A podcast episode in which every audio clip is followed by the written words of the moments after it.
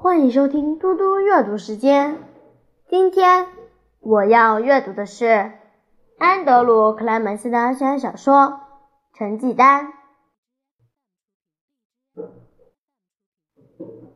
第二十章：短短的假期。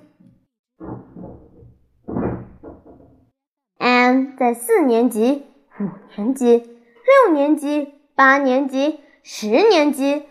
都得到了完美的全勤记录。他非常喜欢上学，从来没有故意待在家里不想去学校，一次也没有。至少在我有生之年，从没遇到过。这逼使我转向我的哥哥托德，学习他装病的艺术。托德装病的次数大约是一个月一次。通常是在他拿到新计算机游戏三天后，托德知道怎么催吐。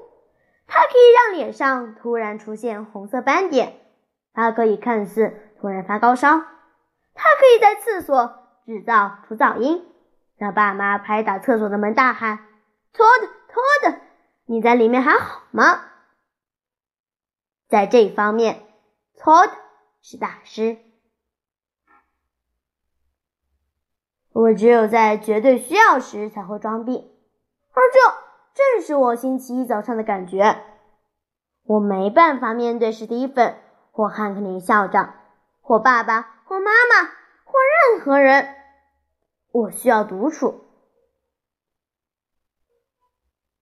所以我首先等待爸爸出门工作，因为他总是比妈妈多疑。然后我在桌子椅子间。爬上爬下三十次，让自己全身发热。接着，我爬到床上，拿起被子，叫着：“妈，你能来一下吗？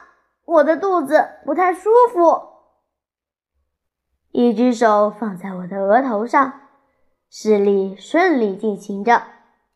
你好像有一点发烧，可怜的宝贝儿，可能是那些到处乱飞的虫惹的祸吧。这是一年中。最讨厌的季节了。几分钟后，妈妈端来一个托盘，上面有一杯雪碧汽水和烤吐司。她一边把枕头拍松，帮我盖好被子，一边说：“诺拉，我今天早上有三个约会，不过我会打电话回来看你的，好吗？”我跟隔壁的菲瑞斯女士说了。她今天整天都在家，她大概隔一个小时就会过来看你一次。她有钥匙。我今天午餐时间会回来。假如你需要什么，就打电话给我或者你爸爸，好吗？你要待在家里好好休息。我只有点点头。我太虚弱了，说不出话来。五分钟后，美好的平静降临在这屋中。终于，我觉得我真的可以思考了。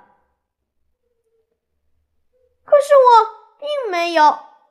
我下楼到起居室，做了跟思考无关的事。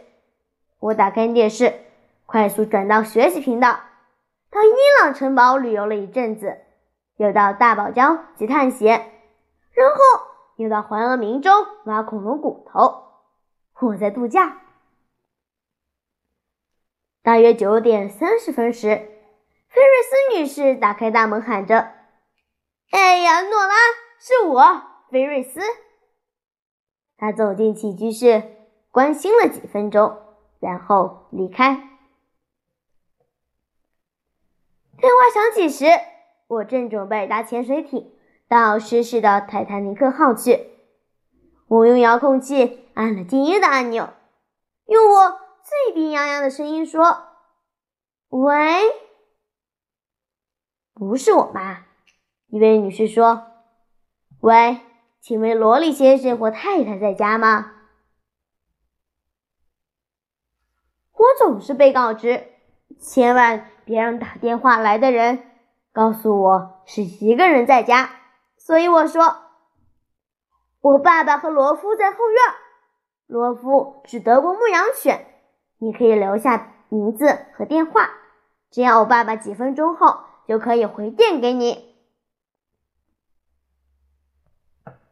声音停了一下，这位女士说：“诺拉吗？是你吗？”这时，我认出那声音了，那是汉克宁校长。我深吸了一口气。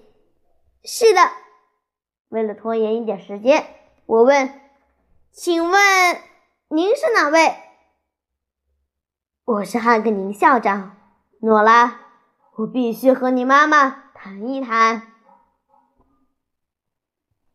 他的音调告诉我。这不是一通礼貌性拜访的电话，可能跟要我去送上优等生课程的事有关。我说：“嗯，今天我生病在家，我爸爸现在真的不在这里，而且我们也没有养狗。我爸出门了，过了一会儿才会回来。不过他带着手机。”然后我把电话号码给了汉克林校长，他说：“谢谢你。”随即挂掉电话。我还来不及和他说不客气或再见等其他的话，这样好像有点不太礼貌。但我也管不了那么多了，我又回到我那刺激的海底探险旅程中了。